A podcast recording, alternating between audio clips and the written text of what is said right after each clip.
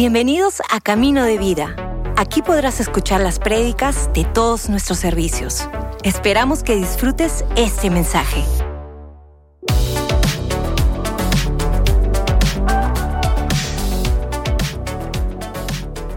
Hoy voy a hablarte acerca de tres palabras, acerca de tres situaciones, acerca de tres casos. Vamos a utilizar el número tres como para de alguna forma u otra recordar. Ahora, ¿por qué te menciono este, esta y estos? No sé si creciendo tú tenías una tía o una abuela que cuando se frustraba con algo decía, este chiquito, este chiquito malcriado. A mí me decían eso algunas veces cuando jugaba fútbol en un mini departamento y rompía cosas. O no sé si alguna vez has visto a una persona mayor renegando con gente joven. Estos jóvenes de hoy en día ya no los hacen igual.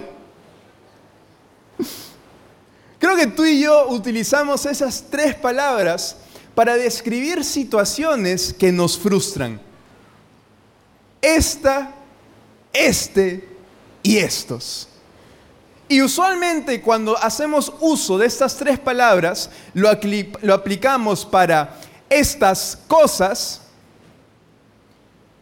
estos casos y estas causas. Hoy ya quiero hablarte acerca de cosas, causas y casos perdidos. Quiero hablarte acerca de causas perdidas, de situaciones que tú y yo vemos y nos frustran tanto que decimos, Señor, ya llévame ya, o llévatelo. Porque cada uno de nosotros aquí experimentamos frustración a través de situaciones y de personas. Y a tal punto llega esa frustración que ponemos como título a situaciones, personas como causas perdidas. Ahora, ¿por qué este tema es importante? Porque este tema es uno de los principales temas que está en el corazón de Dios. Porque en el corazón de Jesús vemos que Él siempre estuvo en busca de cosas perdidas. Gran parte del Nuevo Testamento lo dedica a explicar cómo hay ovejas sin pastor, cómo hay hijos pródigos, cómo la moneda perdida está en la casa. Jesús está obsesionado con cosas perdidas. Es más, Jesús le encantaba parar con casos perdidos. Tenía doce con los que vivía con ellos. Cobradores de impuestos, ladrones, mentirosos, orgulloso Jesús, yo nunca te voy a fallar. De ahí fallándole. Y no solamente eso.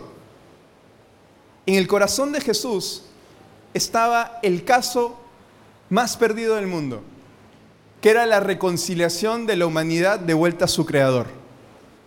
Entonces, en el corazón de Jesús vemos que siempre Él ha estado en busca de los estos, de las estas y de los estes que siempre Él ha estado en busca de los casos, de las causas y de las cosas perdidas. Ahora, ¿por qué esto es importante? Porque tú y yo sin Jesús nos frustran estas cosas. Tú y yo sin Jesús miramos la delincuencia en nuestra ciudad. Miramos el abuso en cercanía, miramos la enfermedad en familiares y nos llegan las causas perdidas y nos frustran las causas perdidas. Sin embargo, en el corazón de Jesús era lo principal. Y hay una historia en Hechos 3 que a mí me está ayudando a entender un poco cómo yo puedo acercar a mi corazón lo que está en el corazón de mi Padre. Porque para el mundo una causa perdida es un problema. Para Jesús una causa perdida es una oportunidad de redención. Ahora quiero hablarte acerca de una historia que está en Hechos, el capítulo 3, versículos 1 al 10. Y aquí tenemos como personaje principal a Pedro y a Juan. Ahora, Pedro y Juan ya habían recibido el Espíritu Santo, ya Jesús en este momento había resucitado al cielo y ya los discípulos estaban iniciando la iglesia. Algo que me parece curioso, cuando la iglesia no sabe en qué direccionarse, volvemos a lo básico. Y lo básico lo encontramos en Hechos, porque ahí vemos cómo la iglesia empezó y qué estaba en el corazón de la gente que pertenecía y construía la iglesia. Así que te quiero leer todo el texto y de ahí vemos qué podemos aprender acerca de esta historia en Hechos 3. Dice lo siguiente. Cierta tarde, Pedro y Juan fueron al templo para participar en el servicio de oración de las 3 de la tarde. Interesante dato. Mientras se acercaban al templo, llevaban cargando a un hombre cojo de nacimiento todos los días lo ponían junto a la puerta del templo, la que se llama Hermosa, para que pidiera limosna a la gente que entraba. Cuando el hombre vio que Pedro y Juan estaban por entrar, les pidió dinero. Pedro y Juan lo miraron fijamente. Es más, Pedro le dijo, míranos. El hombre lisiado los miró ansiosamente, esperando recibir un poco de dinero. Pero Pedro le dijo, yo no tengo plata ni oro para ti, pero lo que tengo te doy. En el nombre de Jesucristo de Nazaret, levántate y camina. Entonces Pedro tomó al hombre lisiado de la mano derecha y lo ayudó a levantarse. Y mientras lo hacía al instante, los pies y tobillos del hombre fueron sanados y fortalecidos. Se levantó de un salto, se puso de pie y comenzó a caminar. Luego el hombre en el templo con ellos entró caminando, saltando y alabando a Dios. Toda la gente lo vio caminar y lo oyó adorar a Dios. Cuando se dieron cuenta que él era el cojo mendigo que muchas veces habían visto junto a la puerta hermosa, quedaron totalmente sorprendidos. Ahora, esta porción de la Biblia es la historia de una causa perdida. ¿Por qué? Porque este hombre cojo no era cojo hace un par de años atrás. La Biblia nos dice que era cojo de nacimiento. Es más, nos dice en otra parte de la Biblia que por 40 años él había sufrido de esta cojera. Ahora, ¿qué significaba ser cojo en ese entonces? Que había una deficiencia en ti. Había una discapacidad en ti. Y porque había una discapacidad en ti, tú no podías participar de lo que todos participaban. Porque había algo en tu pasado, tú no podías pertenecer a lo que todos pertenecían. Lo único que el cojo se tenía que preocupar era su presente, porque futuro quedó fuera de la ecuación. Porque él solamente era un cojo. ¿Y qué puede hacer un cojo en la sociedad? Simplemente mendigar por plata y pan. Ahora, ¿por qué esto es interesante? Porque si tú y yo vemos la historia del cojo, vemos la historia de una causa perdida. Y una pregunta que me gustaría introducir esta tarde. ¿Hay alguna causa perdida en tu vida ahorita? Por ejemplo, a mí me toca y tengo el privilegio de trabajar con adolescentes. Tengo el privilegio de servir en Gerab, de acompañar a chicos y chicas en secundaria. Y es uno de mis grandes privilegios, pero a veces hay cada historia. Veces hay chicos que llegan muy dañados que literalmente le están pasando súper mal. Y si a esas historias le sumamos lo que vemos hoy en día en la juventud, ¿tú sabías que generación Z, es decir, los que nacieron entre 1995 al 2013, se les dice generación Z? Y una de cuatro personas en el mundo son parte de esta generación. Una de cuatro. Y no solamente eso, otra estadística nos dice lo siguiente, que de esa generación, dos de cada tres no quieren nada que ver con la iglesia y Jesús. Por cosas que han visto en su familia, por cristianos que decían amar a Jesús y vivían de otra forma completamente distinta, porque hoy en día hay tantas opciones e ideologías a las cuales pertenecer y seguir. Solo uno de tres personas le interesa algo Dios. Y no solamente eso, y esta es la estadística que siempre me recuerdo al estar en Gerab. La mayoría de generación Z, el 50% de ellos, al terminar el colegio y graduarse, dejan de venir a la iglesia. Dejan su relación con Jesús. Ahora, yo podía escuchar estas estadísticas y decir, es una causa perdida. Es una causa perdida. Pero aquí en Camino de Vida creemos lo siguiente, no somos parte de la estadística. Creemos que esta generación tiene un presente y futuro increíble.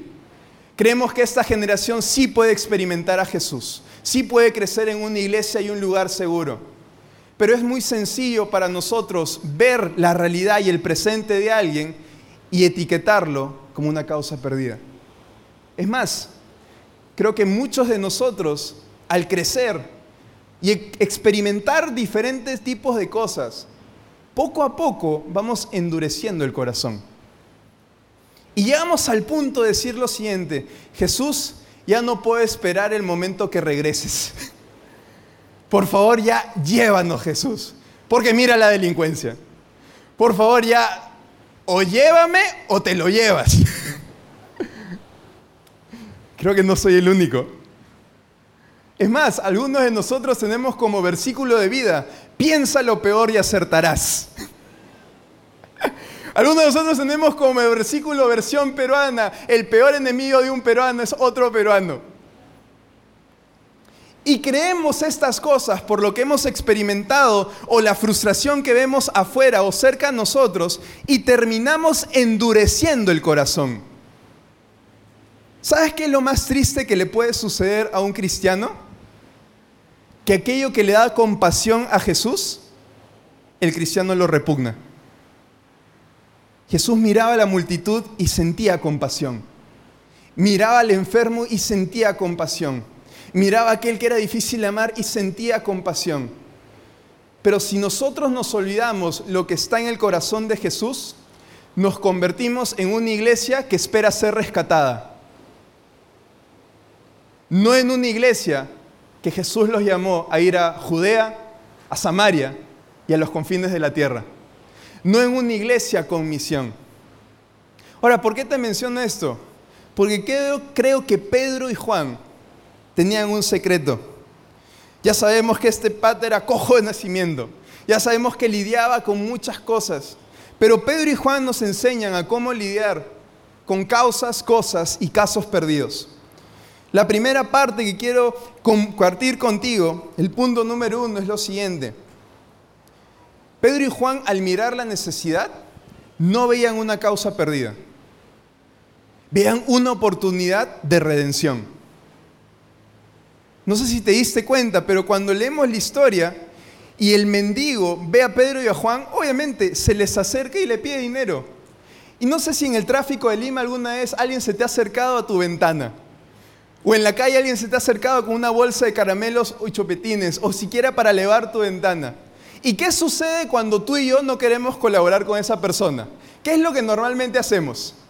Se acerca la persona, está cerca a mí. Puedo tener a la persona acá, pero si no quiero ayudar a esa persona, simplemente no la miro. Pero en la historia, Pedro y Juan miran al cojo, miran la necesidad y no solamente se quedan con eso, le dicen al cojo, mírame. ¿Tú te imaginas cómo estaba ese cojo? Recuerda, ayer eran las 3 de la tarde. Cuando escuchó las palabras, mírame, probablemente el cojo estaba, finalmente voy a tener para almorzar. Me va a caer mi propinita, me va a caer un billete. Más, me están diciendo que los mires. A veces yo tengo que, como que, hey, estoy acá, pero ellos dos me están diciendo que los mire. Probablemente me va a caer mi propina. ¿Qué nos enseña Pedro y Juan en esto? Probablemente ahorita estés experimentando una temporada difícil en tu matrimonio. Y lo que ves con tus ojos naturales es una causa perdida. Pero Pedro y Juan no veían un mendigo. Pedro y Juan veían una persona que podía ser restaurada. De la misma manera, esto nos enseña lo siguiente es más importante lo que puedo ver con mis ojos cerrados que lo que veo con mis ojos abiertos. Obviamente, con tus ojos abiertos vas a ver necesidad, vas a ver frustración, vas a ver situaciones que, llévame Dios, vas a ver situaciones que tú dices, esto ya fue, esto ya está perdido, es imposible. Pero creo que hay unos cuantos aquí que han experimentado cómo Dios toma un imposible y lo restaura. Creo que hay algunos aquí que han experimentado cómo Dios toma una relación matrimonial que no tenía futuro y les da un buen futuro. Creo que hay madres y padres aquí que por mucho tiempo han orado por sus hijos. Y aquí simplemente déjame animarte con esto. Ningún hijo puede escapar de la oración de sus padres. Yo soy testimonio de eso. Yo agradezco que mi madre aquí nunca se cansó de orar por mí. Aun cuando yo tenía momentos de ser una causa perdida. Es que, iglesia, si nos damos cuenta de lo siguiente, que nosotros como hijos e hijas de Dios tenemos el superpoder de ver la basura que está allá afuera y no solamente quedarnos, ay, qué terrible el mundo. Oh, Dios, llévame. Sino ver el mundo y darnos cuenta, yo tengo lo que ese mundo necesita. Yo no veo gente divorciándose sin futuro, veo familias restauradas. Yo no veo diagnósticos de salud fatales, yo veo diagnósticos de salud completamente cambiados por la sangre de Jesús. Yo no veo personas cediendo al suicidio. Veo personas que querían quitarse la vida, pero encontraron en Jesús esperanza para seguir. Es que Pedro y Juan tenían un secreto. No veían al mundo como una causa perdida. No veían a su amigo, a su familiar como una causa perdida lo veían como este es el mejor escenario para que Jesús haga algo. Tal vez el día de hoy es recordatorio para ti, lo que tú consideras punto final y causa perdida, es el escenario perfecto para que el Espíritu Santo haga algo a través de ti. Eso aprendemos de Pedro y Juan.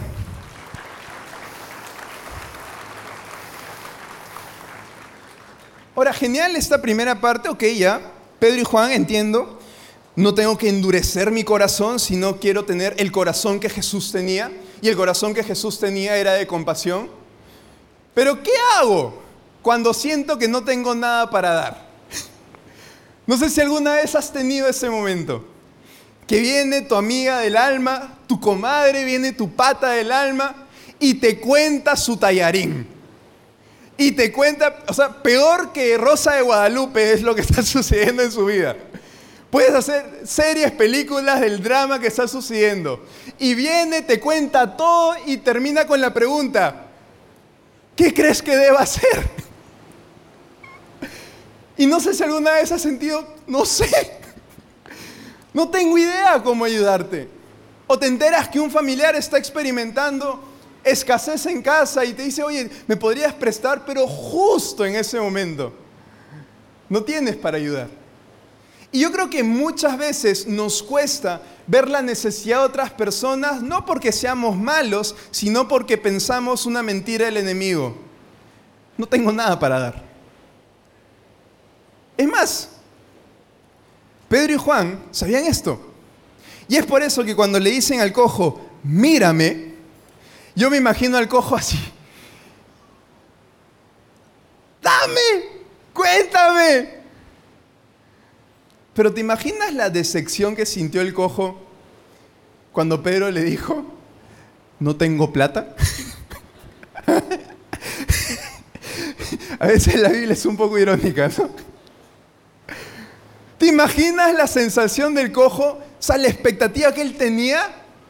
Y recuerda, el cojo es una imagen de nosotros.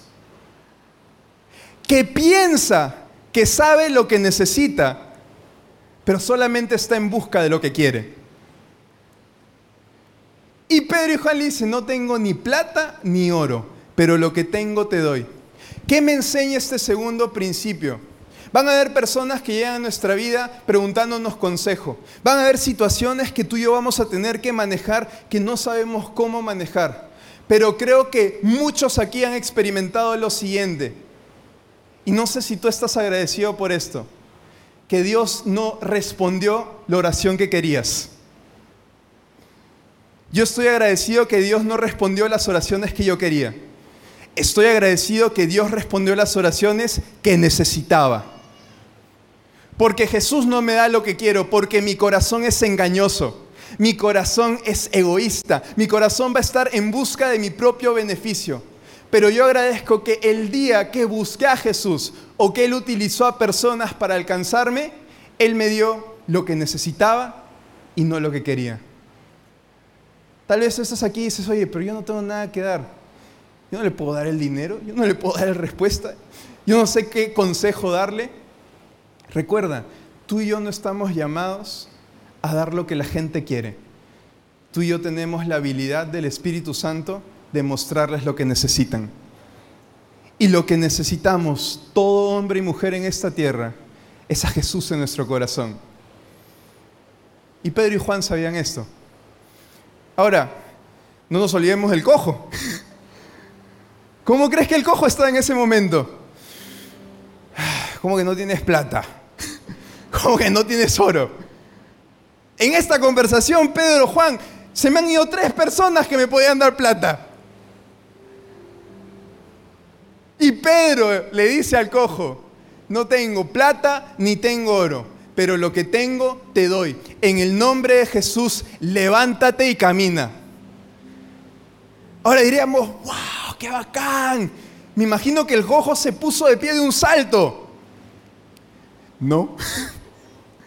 El cojo se quedó. ¿Qué? Pero, o sea, ¿tú no te das cuenta que más de 40 años he estado así? ¿Tú no te das cuenta que probablemente ha habido gente que ha orado por mí? Probablemente ha habido dioses que han tratado de interceder por mí. ¿Tú no te das cuenta de eso? ¿Cómo me estás diciendo que me levante? Anda, es que hay algo importante aquí. Si el día de hoy tú te sientes como causa perdida, obviamente no vas a tener las ganas de levantarte. Y está bien, porque el mensaje de Jesús nunca fue, elige bien, pues. Toma buenas decisiones, pues. Sé mejor hombre, pues, sé mejor mujer, pues. Ese nunca fue el mensaje de Jesús. Y yo creo que muchos aquí recuerdan cuando estaban como el cojo. Y alguien te ayudó a ponerte de pie. Una palabra te ayudó a recordarte tu propósito e identidad. Alguien oró por ti. ¿Y sabes qué me encanta de esta historia? En ese momento, el cojo se queda en su lugar pero Pedro decide actuar. Y si con nada te quedas de este mensaje, quédate con lo siguiente. Porque tú tienes al Espíritu Santo en tu corazón y Jesús en tu vida, puedes actuar. ¿Y sabes qué acción toma Pedro? Levantar a la causa perdida. Tomar un paso de fe. Van a haber momentos, iglesia, donde tú y yo no vamos a tener fe. Y gracias a Dios por aquellas personas que nos animan en esos tiempos. Van a haber momentos, iglesia, donde tú y yo no tengamos ganas de orar. Y gracias a Dios por los amigos que se quedaron en nuestra esquina. Va a haber momentos, iglesia, que tú y yo no nos sintamos capaces de estar en su presencia.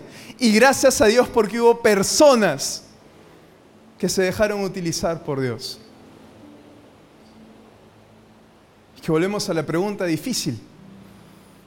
¿Qué tengo para dar? Y esto es lo último que Pedro y Juan nos enseñan.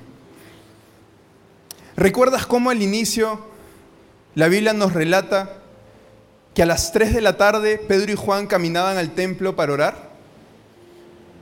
No hay cosa en la Biblia que esté por casualidad. Porque esto es importante.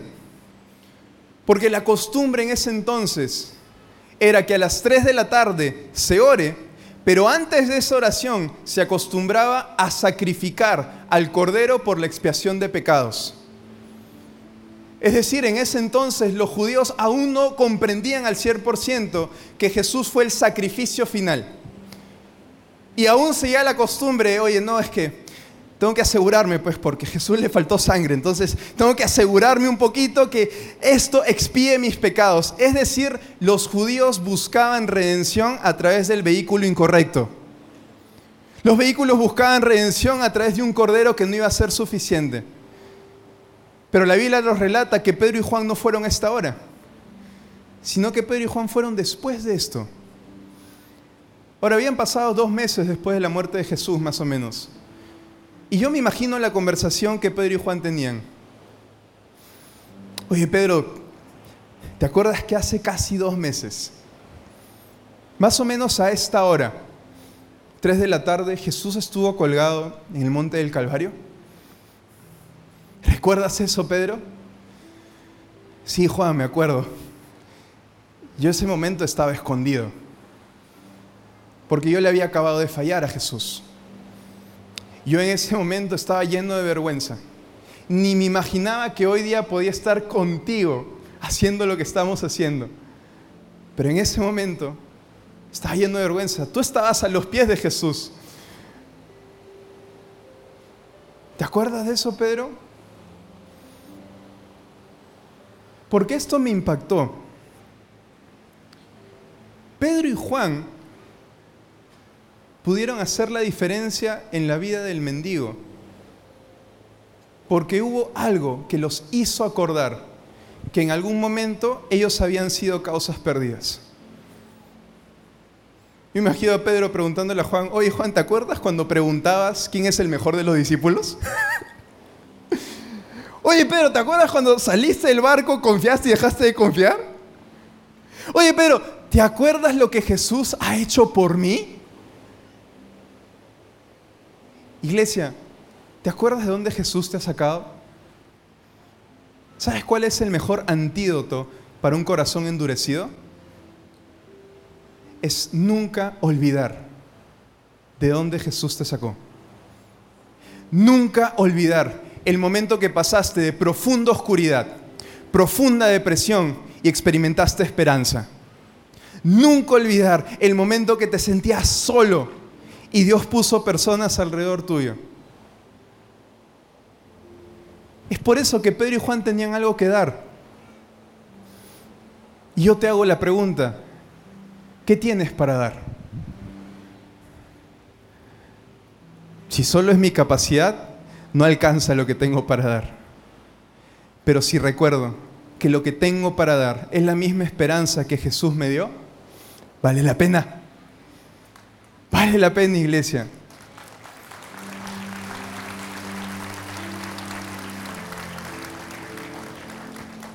Quiero terminar contándote una historia. Ya esta historia sucedió en I7, que es nuestro programa de verano para los chicos y chicas en secundaria. ¿Recuerdas las estadísticas que te mencioné al inicio? Yo estoy agradecido que aquí en Camino de Vida no vemos a esta generación como una causa perdida, sino que invertimos tiempo, invertimos recursos, creemos en ellos. Pero hay dos tipos de get ups que llegan, hay siete. Llega el get up que está emocionadísimo para que empiece y llega el get up que parece que ha chupado el limón. Llega el get up con cara de pasa Llega el guerra que literalmente le dice a sus padres, estás tirando la plata. Y así nos pasó una historia.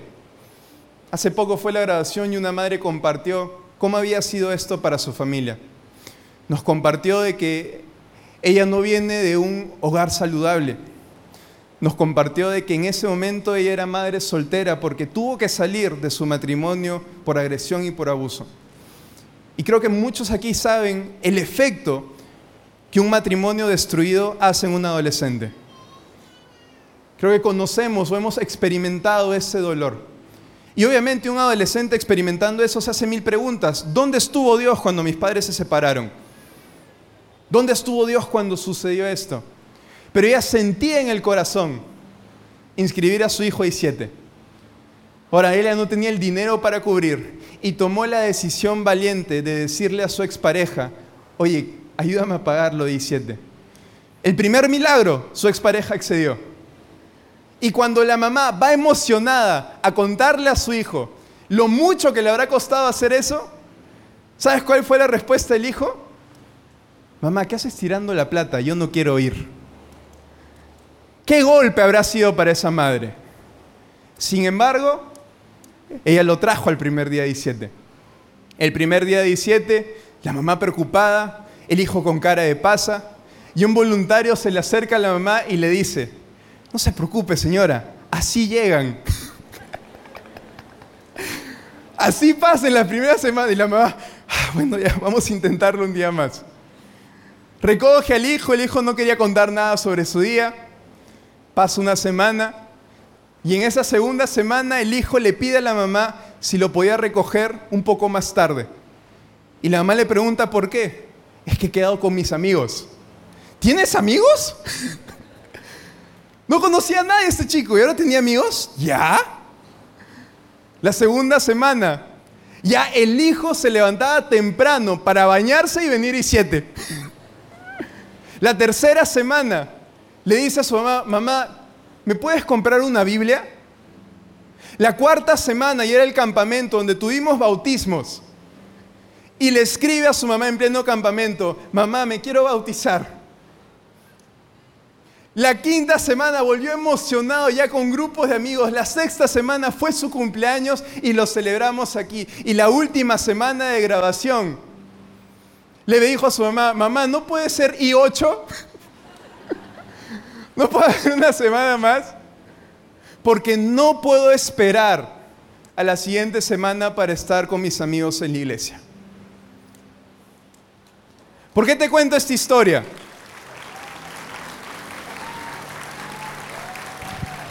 No se trata de I7, no se trata de lo que hacemos aquí, se trata de cómo una mamá no vio a su hijo como una causa perdida. Se trata de cómo un grupo de voluntarios no vio a esta generación como una causa perdida. Se trata de una iglesia que sigue invirtiendo a pesar de las cosas que suceden en esta sociedad, en personas. Y mira esta combinación. Personas restauradas que se dejan usar por Dios, encontrándose con causas perdidas y redimiéndolas para la gloria de Jesús. Eso tú y yo somos parte, iglesia. Entonces mi invitación es sencilla. Puede que hoy en día estés experimentando alguna situación parecida en el trabajo o tengas algún familiar o hay alguna enfermedad que estás atravesando. Recuerda lo siguiente, si tienes algo para dar. Tienes a Jesús en tu corazón. Mantén tu corazón sensible, no lo endurezcas. Y creo que así nos vamos a convertir en una iglesia que no está esperando ser rescatada, sino que se acerca a los quebrantados de corazón sino que va por las causas perdidas. Vamos a orar. Padre amado, gracias por este día. Gracias Dios por la oportunidad que nos das de ser parte de lo que tú estás haciendo en esta tierra. Oro Dios para que cada persona aquí pueda tener en su mente aquello que ha determinado como una causa perdida. Aquello que ha determinado como esto no puede cambiar y oro para que la misma compasión que Jesús sintió y siente puedas ponerla en nuestros corazones. Oro Dios para que cada persona aquí pueda tomar un paso de acercarse a esa persona, que podamos cambiar la manera que vemos necesidad, que podamos ofrecer al Jesús que tenemos y que nunca olvidemos que en algún momento nosotros fuimos alcanzados por ti. Nosotros no te encontramos, Dios, tú nos encontraste. Así que oro para que cada persona aquí tenga esa certeza. Y en el nombre de Jesús, amén. Amén. Quiero hacer una segunda oración. Tal vez estás aquí por primera vez, no entiendes mucho de lo que ha sucedido hoy día, canciones, oración, versículos, y probablemente haya muchas preguntas. Pero estoy seguro de esto. A través de la palabra de Dios probablemente has sentido amor en tu corazón. Has sentido algo diferente. Y como muchos aquí en algún momento decidimos seguir a Jesús, hoy día queremos que tú puedas tener esa oportunidad. Una oportunidad que te da una identidad segura en Jesús. Una oportunidad que te da un nuevo comienzo en Él. Entonces, por un minuto quiero animarte a que cierres tus ojos, vamos a respetar privacidad. Esto es algo entre tú y Dios. No va a pasar nada raro, no te preocupes. Simplemente quiero orar por todos aquellos que han sentido el amor de Dios y quieren darle una oportunidad.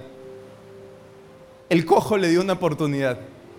Pedro y Juan le dio una oportunidad a Dios. Muchos aquí le dimos una oportunidad a Dios y nos ha cambiado la vida.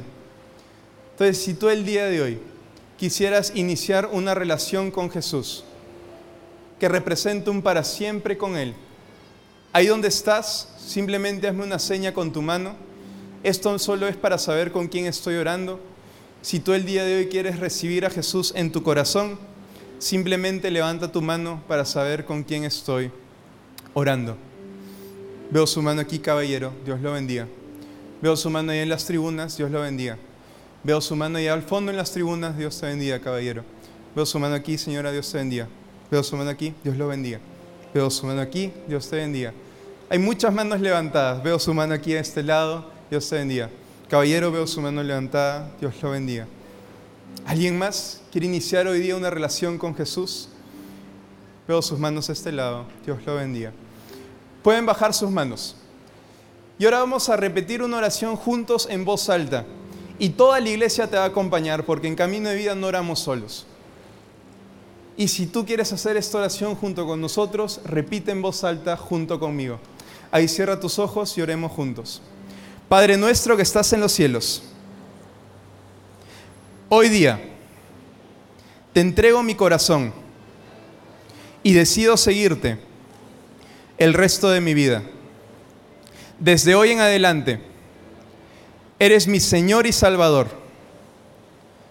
Te agradezco por perdonar todos mis pecados. Y gracias porque mi pasado ha quedado atrás. Tú haces todo nuevo. En el nombre de Jesús. Amén y amén. Gracias por escucharnos. Si hiciste esta oración, conócenos en caminodevida.com y encuentra tu siguiente paso.